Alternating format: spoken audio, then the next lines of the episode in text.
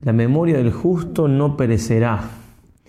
Esta sentencia de la Escritura se cumple perfectamente en la vida de Santa María Antonia de Paz y Figueroa, porque de hecho la estamos recordando ahora mucho tiempo después de su muerte. La estamos recordando porque la iglesia le ha dado el honor de los altares. Por eso hablemos un poco de esta gran santa y que ha estado tan ligada a los santos ejercicios de San Ignacio de Loyola.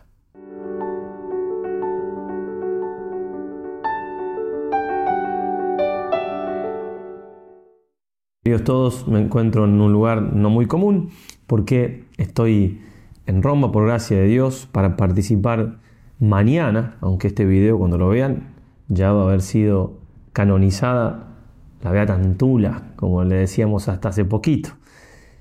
De hecho, terminaré este video con un saludo desde el Plaza San Pedro con alegría de haber ya participado de la Santa Misa.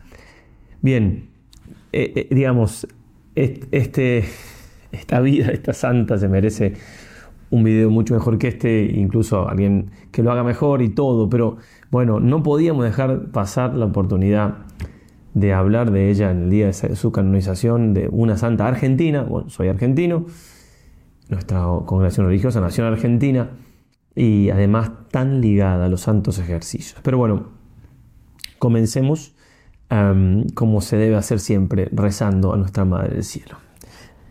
Espíritu Santo. Amén. Dios te salve María, llena eres de gracia, el Señor es contigo.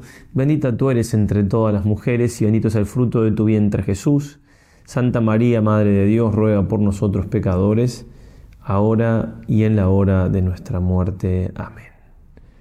Santa María Antonia de Paz y Figueroa, ruega por nosotros. San Ignacio de Loyola, ruega por nosotros. El padre Alfredo Sáenz en una vida cortita que escribe de ella junto con otras vidas de héroes y santos, todavía no estaba canonizada, dice así, quisiéramos tener la pluma de alguno de los grandes de la literatura para presentar como corresponde la figura de esta mujer tan extraordinaria, que aún hoy nos asombra por sus hazañas, una mujer de la madeja de Isabel la Católica y de Santa Teresa, gloria de nuestra patria argentino también el padre. Obviamente podemos decir eso y mucho más en el sentido que alguien que hable mejor de ella, qué mejor sería. Pero bueno, como decíamos recién, hagamos lo que podemos, lo que podamos y digamos algo de esta gran santa, algunas cosas a tener en cuenta en su vida. Bien, ella nace en el año 1730 y es de una familia noble, ¿sí? una familia acomodada, nace en Santiago del Estero, Silípica, ahí está su santuario, hay algunas discusiones de los historiadores exactamente dónde nació, pero una, la ciudad de Santiago del Estero era la más antigua de Argentina, la, ciudad de ciudades, la madre de ciudades. Bien, era muy hermosa y como digo, de una familia acomodada, pero el Señor la llama de temprana edad y a sus 15 años ya ella deja de algún modo la vida del mundo los éxitos que podía tener e ingresa como beata de la compañía de Jesús. ¿Qué, era una beata? Bien, un padre de la compañía dirá así en el año 1654, un poquito antes, pero esto ya tiene mucho tiempo, no solamente en el entorno jesuita, sino es, es algo propio de la vida de la iglesia ya desde la media. Hay en Santiago un gran número de vírgenes consagradas a Dios que viven fuera del claustro y se llaman beatas. No son inferiores a las monjas claustradas, tanto por su fervor en la virtud como por su modestia y recogimiento. Se juntaban, de hecho, y vivían en, lo llamaban beaterios, porque justamente eran las beatas. Beatas porque es como el, Señor dice, ¿no? En, en, el Sermón de la Montaña, beatus, sí, bienaventurado, feliz, bueno, y ahí va diciendo las bienaventuranzas. Bueno, eran personas que se dedicaban a, vivir lo más posible esto que mandaba el Señor, por eso entonces les ponían ese título, ¿no? Y beaterio a la casa donde vivían. ¿Y a qué se dedicaban? A hacer obras de caridad, ayudar en este caso a los padres de la compañía, en, los quehaceres, en los ajuares de, litúrgicos, eh, por supuesto también en los ejercicios espirituales, hacían obras de apostolado. Es decir, eran ellas en ese tiempo lo más parecido a lo que es ahora una religiosa, una, monja, que no vive en el claustro.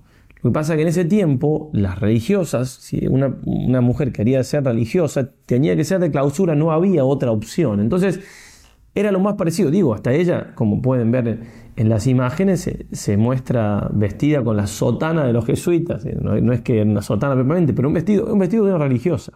Entonces, eh, es lo más parecido, repito, y, digo, tenían votos privados, en el sentido de que no eran religiosas, pero votos de castidad, por eso, obediencia, incluso cambiaban el nombre. Ella, ella de María Antonia de Paz y Figueroa pasó a llamarse María Antonia de San José y así firmaba. Y firmaba también como Beata Profesa de la Compañía de Jesús. Hago una aclaración que no sé si vale mucho la pena, pero creo que hagámosla. Se la quiere presentar a ella hoy en día como una mujer así en contra del patriarcado, es una cosa que, este, como, como buscando el empoderamiento de las mujeres. Obviamente una mujer extraordinaria y no, no muy común en su tiempo lo que hizo, pero si hay que buscar algunos rasgos de estos que se, dicen así con estas palabras que acabo de decir, en su vida no se encuentran.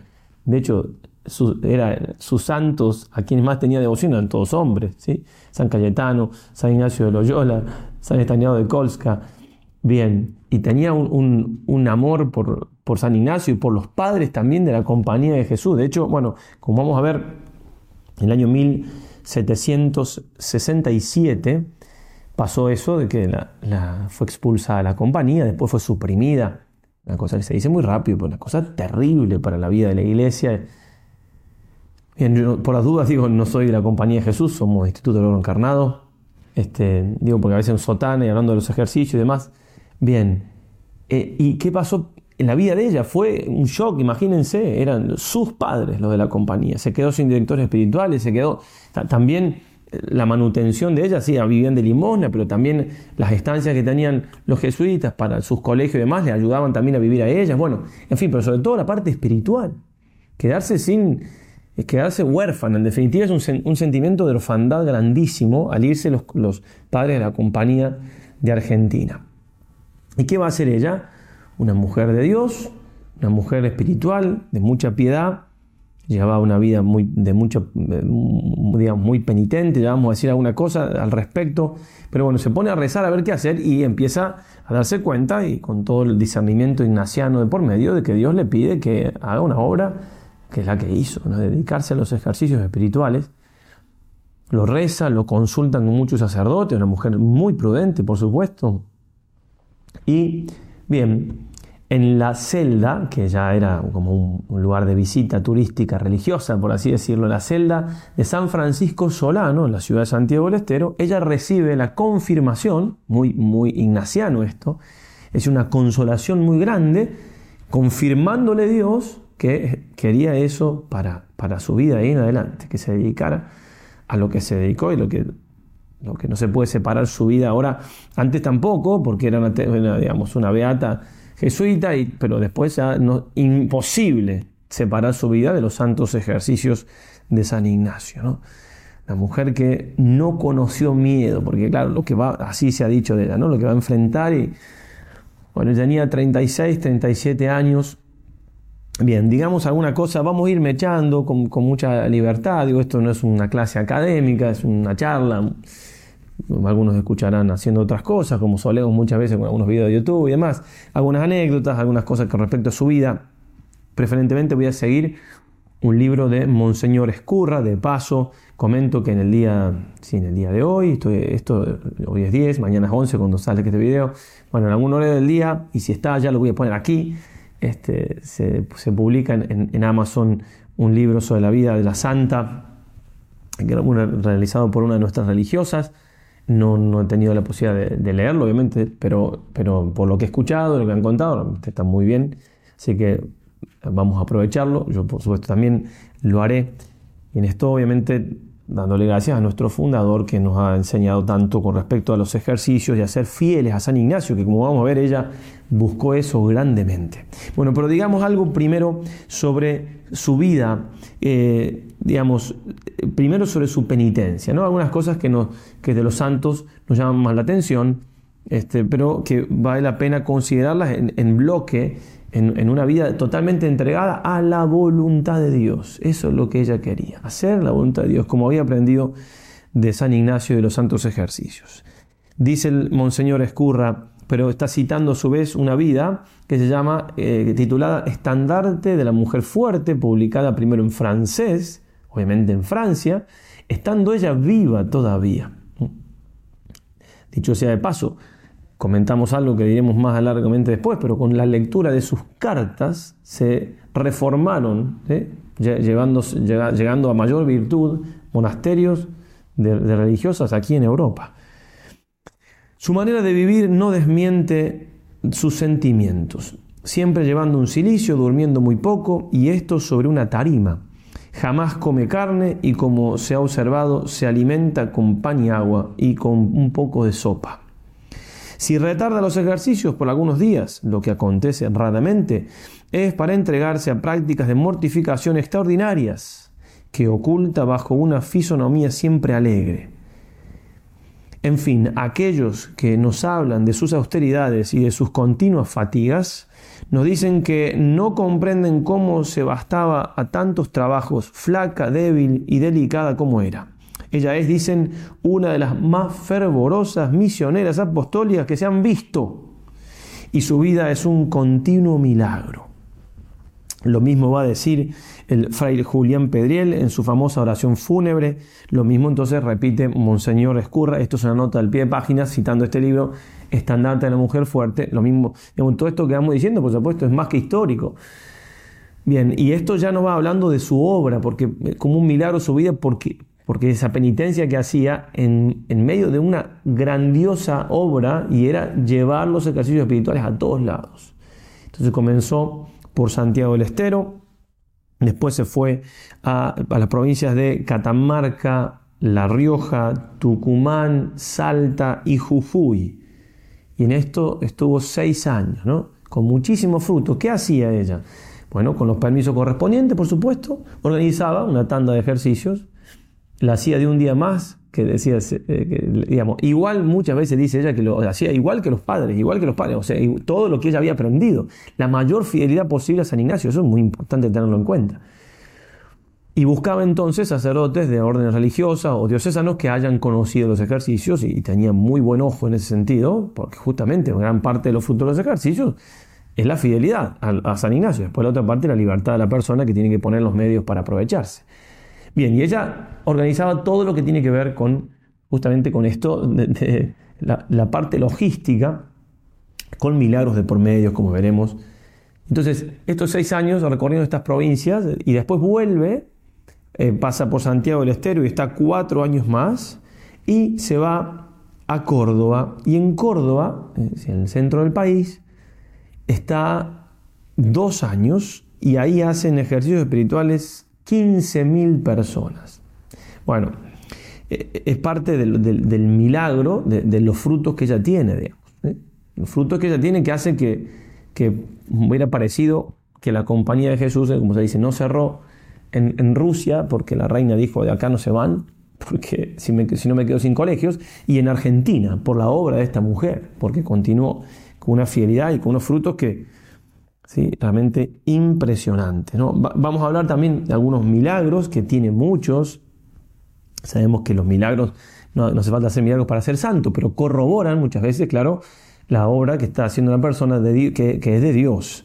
Por ejemplo, en La Rioja, y convirtió el agua en vino, como hizo nuestro Señor en las bodas de Caná. Dice así, avisándole que se había acabado el vino en un pequeño barril que tenía y lo había llenado de agua para que no se secase, dijo que no era posible que se hubiese concluido, que fuesen a ver que había haber aún vino. Debía haber aún vino. Sus compañeras fueron y lo hallaron repleto de un vino generoso y excelente que hasta los sacerdotes emplearon para la misa también otro, otro milagro. A su retorno de aquellas provincias se detuvo en Tucumán, estamos en el viaje todavía que vuelve a Córdoba.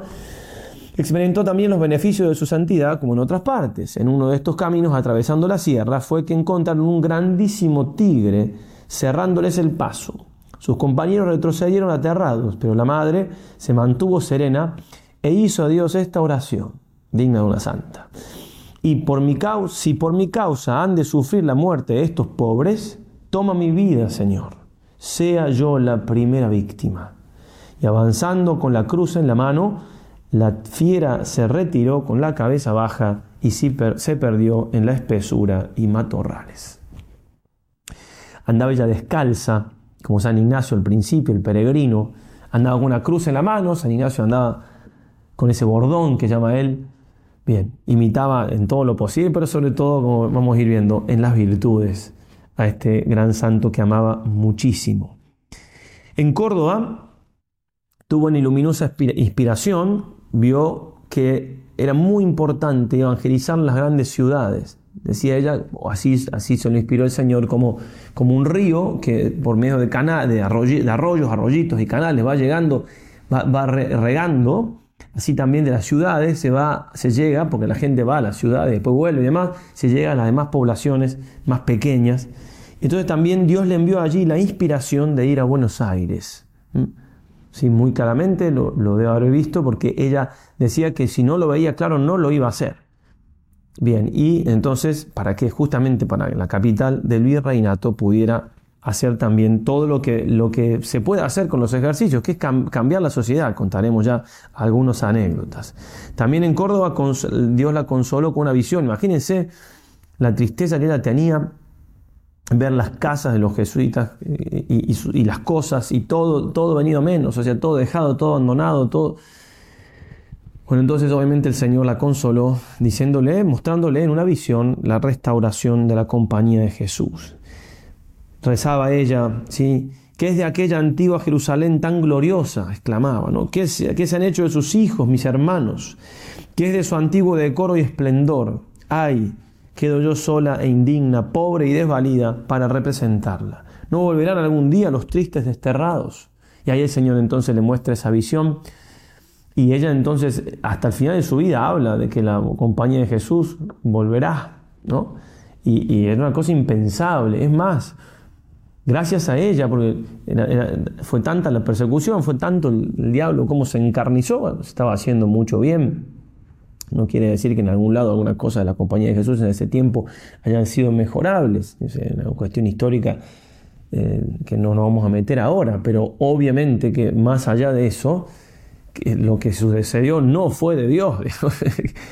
que realmente no fue Dios. El, superior de la compañía estuvo preso, creo que dos años en el Vaticano, preso. Y después de eso dijo, yo después de meditar, pensar, no veo ningún motivo para que haya sucedido.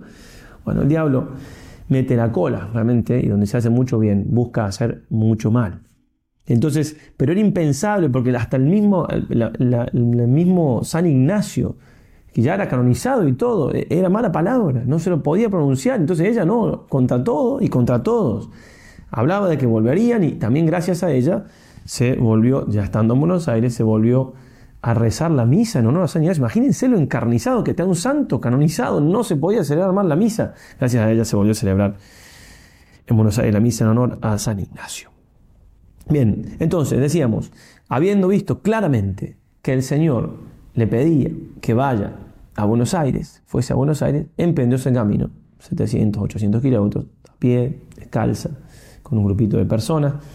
Bien, llegando a Buenos Aires, Claro, las confundían, algunos dicen que confundían como con brujas, porque había muchas mujeres, imagínense después de ese caminar, el, aspecto que tendrían, otros que eran como, como niños, eran niños en definitiva, que le tiraban piedras, como, como gente de la calle, y los niños se querían burlar, como sea, ella fue ahí a la iglesia de la piedad, donde está actualmente enterrada.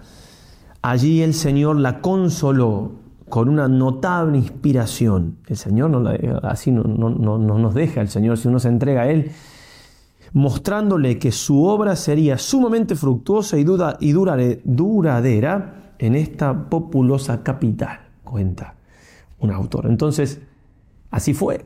Su obra fue eh, no solamente muy fructuosa, sumamente, sino también duró muchísimo. De hecho, la casa no, no fue destruida. Dos presidentes de la nación argentina quisieron destruirla y al querer firmar le, tembló la mano. Y, es actualmente la casa más antigua de Buenos Aires. Ella murió en el año 1799. Se corre un poquito hasta donde yo pude ver en el mapa, y estuve ahí también, digo, pero viendo desde arriba, se corre un poco la, la calle porque queda un poco descuadrada esa manzana donde está la Santa Casa de Ejercicios. ¿Cómo es que caminaba esta mujer? tanto? ¿Dónde sacaba la fortaleza ayunando y todo? Bueno, el secreto está obviamente siempre en lo mismo, en la santidad y en, la unión con, la fuerza misma que es Dios. En la casa de ejercicio se lee, eh, se puede en un, mural, el amable Jesús es quien me conduce y me permite estos pasos. Todo eso es aplicable en nuestra vida. ¿eh? ¿Cómo hacemos para crecer en la vida espiritual? ¿Cómo hacemos para emprender obras de Dios? tan miserables que somos. ¿Cómo hacer? Es, Jesús. Simplemente tenemos que tratar de descubrir su voluntad. Y descubriendo su voluntad, Él se encarga de que eso que Él nos ha pedido que hagamos, lo podamos hacer. No hay otro secreto. Bien, está 11 meses sin atenderla el obispo. 11 meses. Una prueba también de Dios muy grande. Ella muy humilde, esperó con mucha humildad, con mucha paciencia, hasta que lo atendió. Después el obispo realmente quedó encantadísimo con ella, fue un fiel devoto de ella y, ayudó y dijo, dijo maravillas y bien, así hace las cosas el Señor. Y obviamente como, como fiel hija de San Ignacio, como buena santa, no quería ser una casita de ejercicio.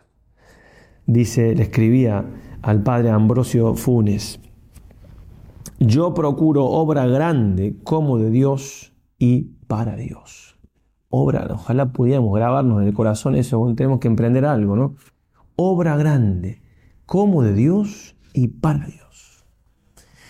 El padre Miglioranza va a decir, contardo Miglioranza, tiene muchas vidas de santos, construir una casa de ejercicios con limosnas es duplicar los esfuerzos y los sacrificios, tanto que podríamos decir que rozan el heroísmo y apelan al ejercicio de todas las virtudes. Obviamente, el Señor, además de darle esa fuerza interior para caminar, y como decíamos, también era para hacer todo esto, y cooperaba providencialmente en todos los acontecimientos. La providencia del Señor, decía ella, ha hecho llanos los caminos que a primera vista parecen insuperables. El obispo Malvar y Pinto, entusiasmados con, los frutos de la obra, va a decir esta, cosa hermosísima, pero antes de eso tengamos en cuenta lo siguiente, ella empezó a hacer los ejercicios y estando ella predicando los ejercicios, eh, dando, perdón, organizando las tandas, no, no las predicaba ella, hicieron ejercicios, estando ella viva, algunos dicen 70.000 personas y otros dicen 80.000.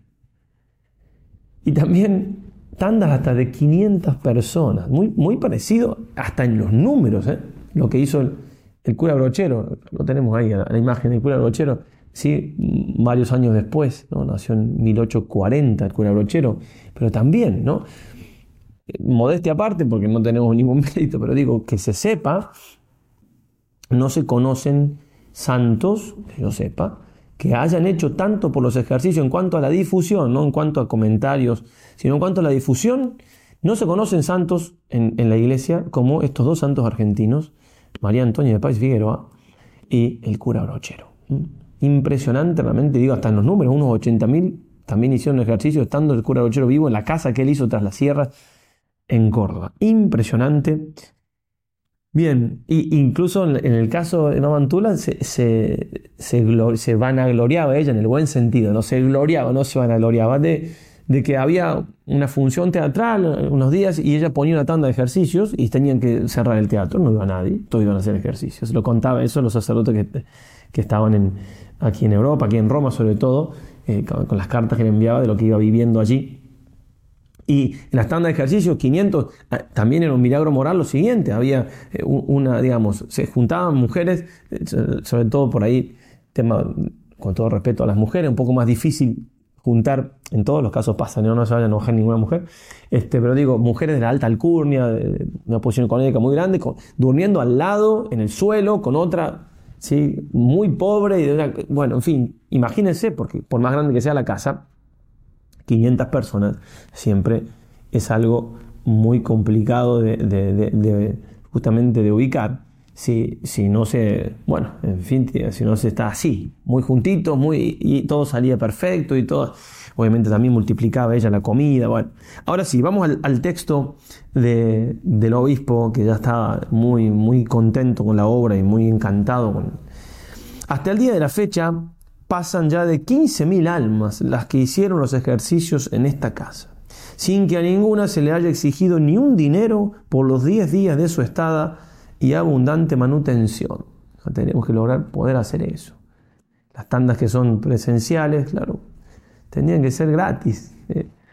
eso es una falla que tenemos, no, no, no. tenemos que lograrlo. Hay que haber gente que pueda donar y nosotros poner la cara para eso.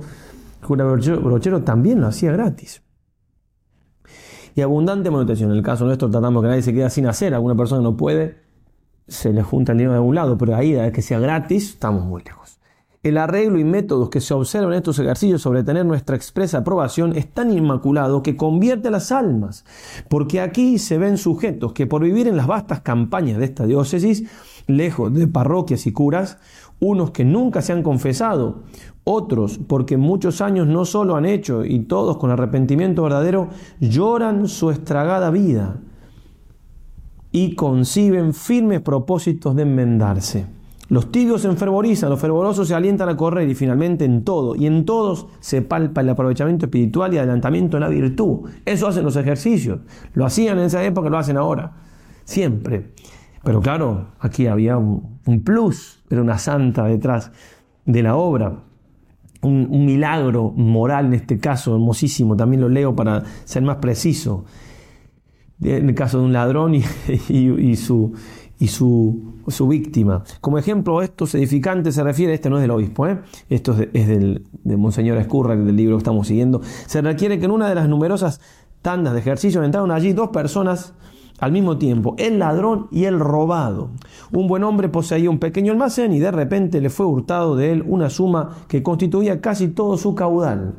No pudo ser descubierto el autor de aquel delito, mas habiendo una vez entrado ejercicios, tocando en las confesiones y enmienda de los yerros cometidos, Sucedió que el ladrón lo hizo con gran contrición y verdad, de modo que a pesar de la exhortación del confesor en contra, quiso hacer pública declaración del acto criminal al damnificado y restituirle la cantidad robada al mismo tiempo. O la hay que hacer, pero no hacía falta hacerlo público.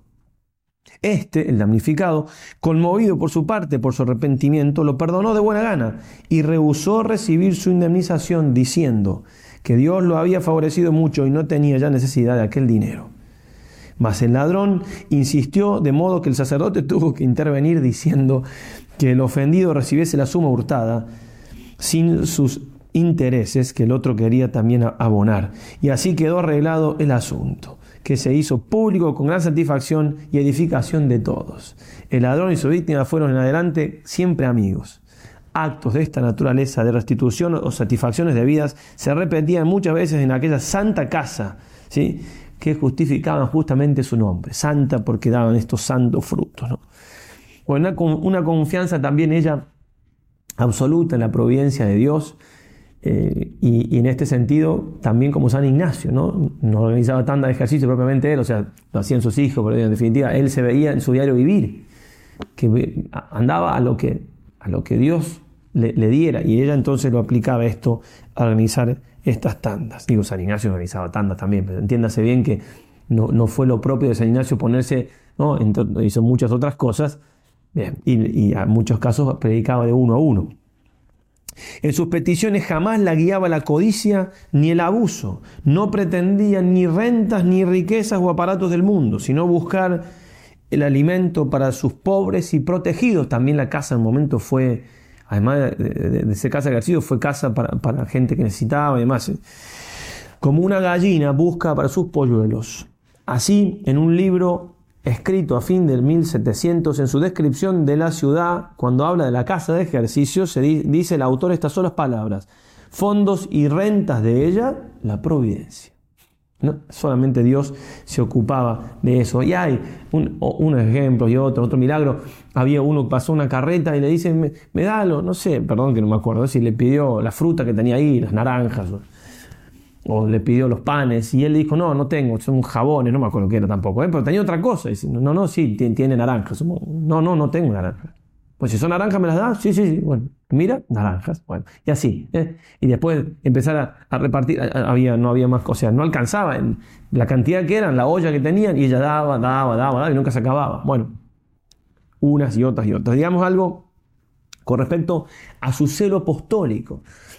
El amor a Dios y a las almas se unifica en el santo, el amor a Dios que tiene y tan grande, que ya también lo vamos a mencionar, es, se traslada al amor al prójimo. Porque como va a decir San Máximo Colbe, en nada brilla más la gloria de Dios que en la salvación de las almas. Dice así, en una carta ella del 7 de agosto de 1780, meditando cuánto merece ser amada la bondad infinita de Dios, juzgo muy corto recinto la estrechez de este mundo y de millares que hubiera para ofrecerlos con los posibles todos cubiertos de inocencia y de penitencia a su honor y gloria. Mm. O sea, todos los mundos, millares ofrecidos en penitencia y en inocencia a Dios no bastarían. Dios se merece muchísimo Vida mística, ¿no? Obviamente, los dones del Espíritu Santo que hacen entender cosas y vivirlas que nosotros con la razón y la fe podemos sí, entender lo que dice, pero esos ímpetus no los tenemos. Ya que no solo puedo servir con obras de esta naturaleza, no puede hacer que en millares de mundos lo deseo, los santos deseos, qué importante, como decía Santa Teresa, no, apocar los deseos. Y así, concluida mi carrera en América, pienso trasladarme a esas regiones de Europa. No obstante, pídale vuestra merced el dictamen correspondiente a mi confesor. Bien, ella no, no llegó a Europa, pero sí fue a, Uruguay a, organizar tantos ejercicios con muchísimo fruto. ¿eh? Finalmente Europa no, no se dio que pueda ir. Y termina así la carta. Oh mi Dios, y quien os viera ya amado de todas las criaturas, tanto como sois amable, o al menos fuese nuestra caridad igual al grado de maldad con que se envuelven nuestras ofensas para contigo. También en otra carta, 25 de enero de 1783, siempre me ha ocupado el corazón más el deseo de la salvación de las almas redimidas con la sangre del Hijo de Dios, que las mayores penitencias de los santos. obviamente que es una cosa más grandiosa. En otro lugar, la misma causa de las almas me alienta para la poderosa operación de los ejercicios espirituales de nuestro gran Padre, San Ignacio de Loyola. Monseñor Escurra dirá, nada la detiene, ni los montes ni los ríos, es como San Ignacio, no se frenaba ante nada ni ante nadie. Ni los caminos más ásperos, ni los desiertos, ni los bosques, ni los animales feroces, ni el temor de los indios, ni las enfermedades, ni las intemperies, ni la distancia inmensa. Todo lo atraviesa a trueque de proporcionar a las almas los medios de volver a Dios. Ella busca a los hombres rudos e ignorantes del campo, a las mujeres del pueblo y de servicio, para instruirlos y morigerarlos, a los caballeros ricos y señoras principales para recordarles sus deberes y las eternas verdades en medio del fausto y los goces de la vida, a los presos para consolarlos en sus mazmorras y regenerarlos para el bien, a las mujeres extraviadas para volverlas al sendero del honor y la religión, a los bandidos y todos los pecadores para convertirlos. A todos les brinda como una piscina de salud en sus instituciones. Bien, Obviamente que solamente puede hacer una obra si una persona que posee, repetimos, un gran amor a Dios, una vía mística, mucha humildad, mucha humildad. ¿Cómo Dios va a hacer una obra grande si no somos humildes? De hecho, el gran obstáculo, quizás el mayor, que le ponemos a Dios para que haga obra grande por nosotros, en nosotros, con nosotros, a pesar de nosotros, es es la soberbia. Porque si Dios nos diera nos diera todos los frutos que Él querría darnos sin la humildad necesaria que tenemos que tener, nos haría un daño enorme, porque nos, nos las creeríamos y eso nos, que, nos va a terminar, nos va a morir al infierno. Por eso hay que luchar siempre por, por esa gran virtud que ella tenía. Por ejemplo, en sus últimos tiempos, dice Monseñor Escurra, parece fue un designio especial que tuvo de ocultarse y hacerse olvidar del público que tanto había beneficiado sus buenas obras, celoso empeño por su salvación y santos ejemplos. ¿eh? Pero finalmente quedó como oculta. Así no vemos figurar su nombre ni aún en los documentos y escrituras necesarias, ni en cartas u otros papeles que le, pusiesen, que le pudiesen sobrevivir. Todo su empeño era borrarse de la memoria de los hombres y evitar los honores y testimonios de que ya no necesitaba para cumplir su alta misión. De algún modo lo que hizo San Ignacio al principio de su conversión, pasando que no lo conocía nadie, en Manresa no decía qué nombre tenía, nada, quería, demoró el viaje para cruzar a Roma porque pasaba ahí una gente que lo podía conocer y él bueno, lo hizo ella al final de su vida. Mm, San después ya era conocido, era superior general de la compañía, ya no podía, y lo hizo. Su testamento es la mejor prueba, se manda a dar a la tierra como pobre olvidada y sin epitafio, como huyendo de los hombres aún después de muerta, señal del poco aprecio que había hecho de sus alabanzas y estimación en la vida. Otro milagro de paso que, traemos hermoso por, por el milagro en sí y también por, por el la enseñanza. Estaban terminando la Santa Casa de Ejercicios allí en Buenos Aires y, el albañil que estaba poniendo la cruz, en un lugar bastante alto, se cayó del andamio y se murió. Y una de, las mujeres, no era propiamente, ya no fundó una congregación religiosa, pero obviamente que eran, eran hombres, eh, mujeres de, mucha virtud y también con esos votos privados Después creo que años después, 80 años después de su, muerte, ya fue una conversión religiosa, tengo entendido, puedo equivocarme en esto, pero bueno, una de esas mujeres que ah, eran como religiosas, va a unas monjas consagradas, va y le dice, madre, el albañil estaba poniendo la cruz, se cayó y se murió. Lo habrá dicho un mongo más desesperado. Dice, no, Mamantula le dice, no, porque el Mamantula, no sé si lo nombré alguna vez de esa manera, Mamantula Sí, es como la madre Antura, pero más cariñoso, más cercano, por esa cercanía que tenía la gente. Le decían como mamá, ¿sí? Mamá Antura. Bien, entonces le dice, no, no, en la cruz está la salvación, está la vida, no puede ser que haya muerto. Entonces le dice, toma, echale un poco de agua. Y, va, le tira agua y no, pasa absolutamente nada. Y vuelve otra vez. Y ella dice, no, no puede ser. Y va y lo resucita. Es un milagrito así de, de pasada. Realmente el milagro más grande son las conversiones, pero, pero también tiene estos otros milagros y no pocos.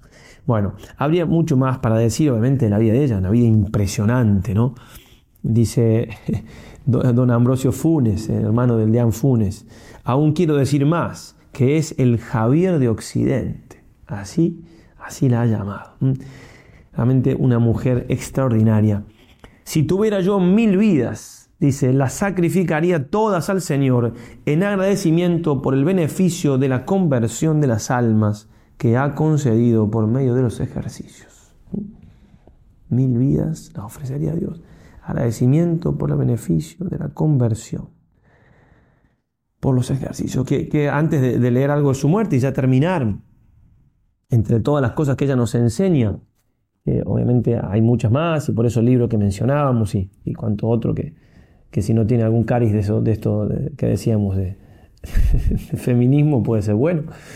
Este, aprovechemos ¿no? del ejemplo de ella en, cuanto a, difundir los ejercicios, organizar tantos ejercicios. Incluso también se pueden dar ejercicios religiosas que pueden dar que estas mujeres preparadas pueden dar los ejercicios, pero sobre todo lo que tenemos a la mano, eh, digo, los, los, laicos, las laicas que pueden estar escuchando esto, las mismas religiosas también, es fomentar los ejercicios, darlos a conocer, una herramienta... Obviamente que no podríamos nosotros, esto que hacemos por internet, no podríamos solos, obviamente que hay un grupo de laicos nutridos que generosamente y desinteresadísimamente ayudan a tiempo y a destiempo, y sería imposible, obviamente que sería imposible. Bueno, eh, también cuando se hacen tandas de ejercicios presenciales, no, se puede, hay antulas por ahí, Le decimos así, o antulos, nada, decimos en broma, pero no se puede si no, Obviamente es necesario, sí, el sacerdote, generalmente predica sacerdote, va, predica. Pero todo lo demás, todo lo, que es logística, todo lo que es necesario, que, haya gente que, se gaste y se desgaste. Por eso hay que tomar el ejemplo, se puede hacer muchísimo bien. ¿Qué puedo hacer? Organizar una tanda de ejercicio. Claro que sí. Y, si no los he hecho, lo hago primero yo para, para convencerme del bien que hacen. Nosotros que hacemos lo que podemos por los ejercicios es porque hemos recibido grandísimos bien... En mi caso personal, ni, mi vocación, ni mi perseverancia. No estaría acá sino, sin los ejercicios, no puedo dudar en absoluto. Y entonces, también lo que se hace por internet, aprovechemos, organicemos, invitemos, hagamos grupos, a ver, un grupo y vamos mandando nosotros ahí, vamos. Hay una, se han hecho de todo, ¿no? Hay una, una mujer que Pidió permiso al párroco, obviamente, pues pidámosle a los párrocos que, avisen, que, a los grupos parroquiales, que se mande, este, esta vez tenemos tantos predicadores, justamente para que se vea que eh, es algo universal los ejercicios. Y, y, una mujer hizo en, no, no la primera, eh, pero esto es ahora, ahora, en la parroquia, eh, a tal horario, se juntan y ella pone el proyector y pasa el video con cada día, pero justamente lo junta para ¿Por qué? Para fomentar. Y se puede ocurrir muchas cosas, digamos, de, estos de... también eh, imprimir, ofrecemos siempre los, folletitos, imprimir, repartir, también lo hacen. Bien, en fin, enamorémonos de Dios de verdad y enamorémonos de esta herramienta. Es única, no hay otro, no, hay, ni va a haber, ¿eh? No va a haber, porque, porque ya está. o sea, ya Dios nos dio una herramienta para la conversión y la santidad. Bueno, hay que aprovecharse de ella y a que aprovecharse de ella también, como le dice el padre, al padre este, Miona, que era su director espiritual, San Ignacio, claro, es director espiritual, era todavía no el sacerdote, y le, dice que haga ejercicio, que es, es la, frase más, eh, más encomiable, o sea, que bueno, en fin, me entiende la frase que habla mejor de los ejercicios, pues dicho San Ignacio, no son todo lo mejor que esta vida yo puedo sentir, gustar y entender, para así el hombre aprovecharse a sí mismo, como para aprovechar y fructificar a otros muchos. Entonces, esa es la frase que está en una carta, su director espiritual le dice, y aunque la primera parte no le haga falta, claro, era su director espiritual, aunque en la vida espiritual de no le haga falta esto de aprovecharse, aunque sea por la segunda, por aprovechar a otros muchos, haga los ejercicios. Bien. Salvamos un alma, nos hablamos la nuestra, ¿eh? Qué, esperanza, ¿no? Lo dice Santiago en su carta, quien cambia un pecado, salvar, cubrirá su, propio pecado, salvará su alma. Busquemos una persona, que, una, una cada ejercicio, se cambia la vida, ¿eh? Les prometo, les, hago una apuesta. estoy haciendo últimamente 500 euros. Porque claro, estoy en Europa y no puedo hacerlo con peso argentino cuando pues no, hagan hacer muchas, 500 mil, no sé cuánto sería. Bueno, que si alguien hace ejercicio y no queda contento, ni siquiera hablo que se convierte en todo y se llega a la santidad, no, contento, que lo que todos queremos es decir, como que la gente la convenció, va a quedar feliz, va a quedar con paz. Si no queda, le devolvemos su dinero. No, en el caso mío, apuesta, pum, 500 euros, nunca perdí. Y cuando gano no pido nada, va simplemente, ser, y quiere dar, no pasa nada. ok, vamos terminando. Bueno, dice así, hablando ya de su muerte de eh, Monseñor Escurra, la madre María Antonia de Paz falleció el 7 de marzo de 1799, el mismo día que falleció Santo Tomás de Aquino, dicho sea de paso, varios años antes, en 1700, en En la celda número 8, que aún se conserva igual en la casa de ejercicios, y se daba antiguamente a los señores obispos y personas de distinción eh, del clero, ¿no? porque había muerto ya ahí. Toda la casa trascendió, cuando murió, de un olor de flores, las más fragantes, y muchas personas que fueron allí a visitar su cadáver llevaron por reliquia pedazos de su vestido. Desde el virrey Olaguer, con el que tuvo también ella trato, que acudió al caso, hasta la gente ínfima del pueblo que la veneraba como una santa y amada como su protectora. Hablando de los ejercicios, en su testamento ella dice, en ellos se, representan a la consideración del cristiano los desengaños de esta vida mortal. Hay que desengañarse de esta vida mortal. Estamos creados para la patria eterna. Aquí estamos de paso. Dice San Luis María que la Santísima Virgen es el molde para hacer que, para el molde de Dios, el molde en el cual se hacen los santos, porque en ella ella fue el molde del Dios hecho hombre. Por eso también María Santísima, a la que tenía una grandísima devoción, como no puede ser de otra manera, también la moldeó a ella. ¿Mm? Entonces le vamos a pedir a nuestra Madre del Cielo que también nos moldee a pesar de, de, lo que somos, ¿cierto? Que nos moldee imagen de su Hijo. Y en este día o en estos días que, siguen, total, este video lo pueden ver, qué sé yo, cuando me ver, capaz que estoy muerto, piden por mí para que salga rápido el purgatorio este, aprovechar, digo, si lo ven ahora cerquita la canonización de ella, aprovechemos. Son, obviamente, que una canonización donde se, cree piamente, bueno, así lo, dice la teología, ¿no? Se juega también la, infalibilidad papal. Eh, hay gracias especiales, ¿no? Entonces pidamos, yo voy a pedir especialmente, digo, Dios, por ser Dios quien es, todos los que ven este video, que Dios los bendiga, especialmente por medio de la, de, Santa, porque está en la canonización, es una gracia muy grande y la voy a aprovechar. Y, entonces que, seamos moldeados en María, eh, por María, pero con, esta herramienta tan hermosa de los ejercicios, tan eficaz, tan única. Esa gracia le pedimos a nuestra Madre, esa gracia le pedimos a, digámoslo con todas las letras, de mañana, pero no importa, lo van a ver mañana, Santa María Antonia de Paz y Figueroa, con el nombre del siglo. Santa María Antonia de San José, con el nombre que se puso cuando hizo los votos. Santa Mama Antonia ruega por nosotros. Ave María y adelante. Y ahora sí, terminamos entonces el video del todo con la alegría de acabar la misa de la canonización de la de María Antonia de Páez Figueroa, de Santa María Antonia de Páez Figueroa. Quería leer la fórmula de canonización para que nos ayude a entender para qué la declaran santa y lo que tenemos que hacer de nuestra parte nosotros. Así decía el Papa hace un momento. En honor de la Santísima Trinidad, para la exaltación de la fe católica y el incremento de la vida cristiana, todo eso tenemos que buscar, con la autoridad de nuestro Señor Jesucristo, de los santos apóstoles Pedro y Pablo y, y nuestra, después de haber reflexionado largamente, invocado muchas veces la ayuda divina y escuchado el parecer de numerosos hermanos en el episcopado, declaramos y definimos santa a la Beata María Antonia de San José de Paz y Figueroa y la inscribimos en el catálogo de los santos, estableciendo que en toda la iglesia sea honrada devotamente entre los santos. Muy bien, con esta alegría entonces y buscando esto que dice el Papa, aprovechemos de la santidad, de esta nueva que ha subido a los altares. Y también en, la última, en, la conclusión de las preces de la misa, el Papa decía, escucho, Padre, nuestras Súplica y a ejemplo de Santa María Antonia, concédenos crecer en la vida espiritual libres de la lógica mundana, un poquito lo que decía ella, que hacían los ejercicios, lo que decíamos en el Testamento, y fieles en la práctica de virtudes evangélicas que nos conforman con Cristo, tu Hijo, nuestro Señor, que vive reina por los siglos de los siglos. Amén. Ahora sí, terminamos el video. Especialmente invoquemos a ella por los frutos de los ejercicios para que sean muchos que se anoten esta tanda que estamos por comenzar en un par de días. Ave María y adelante.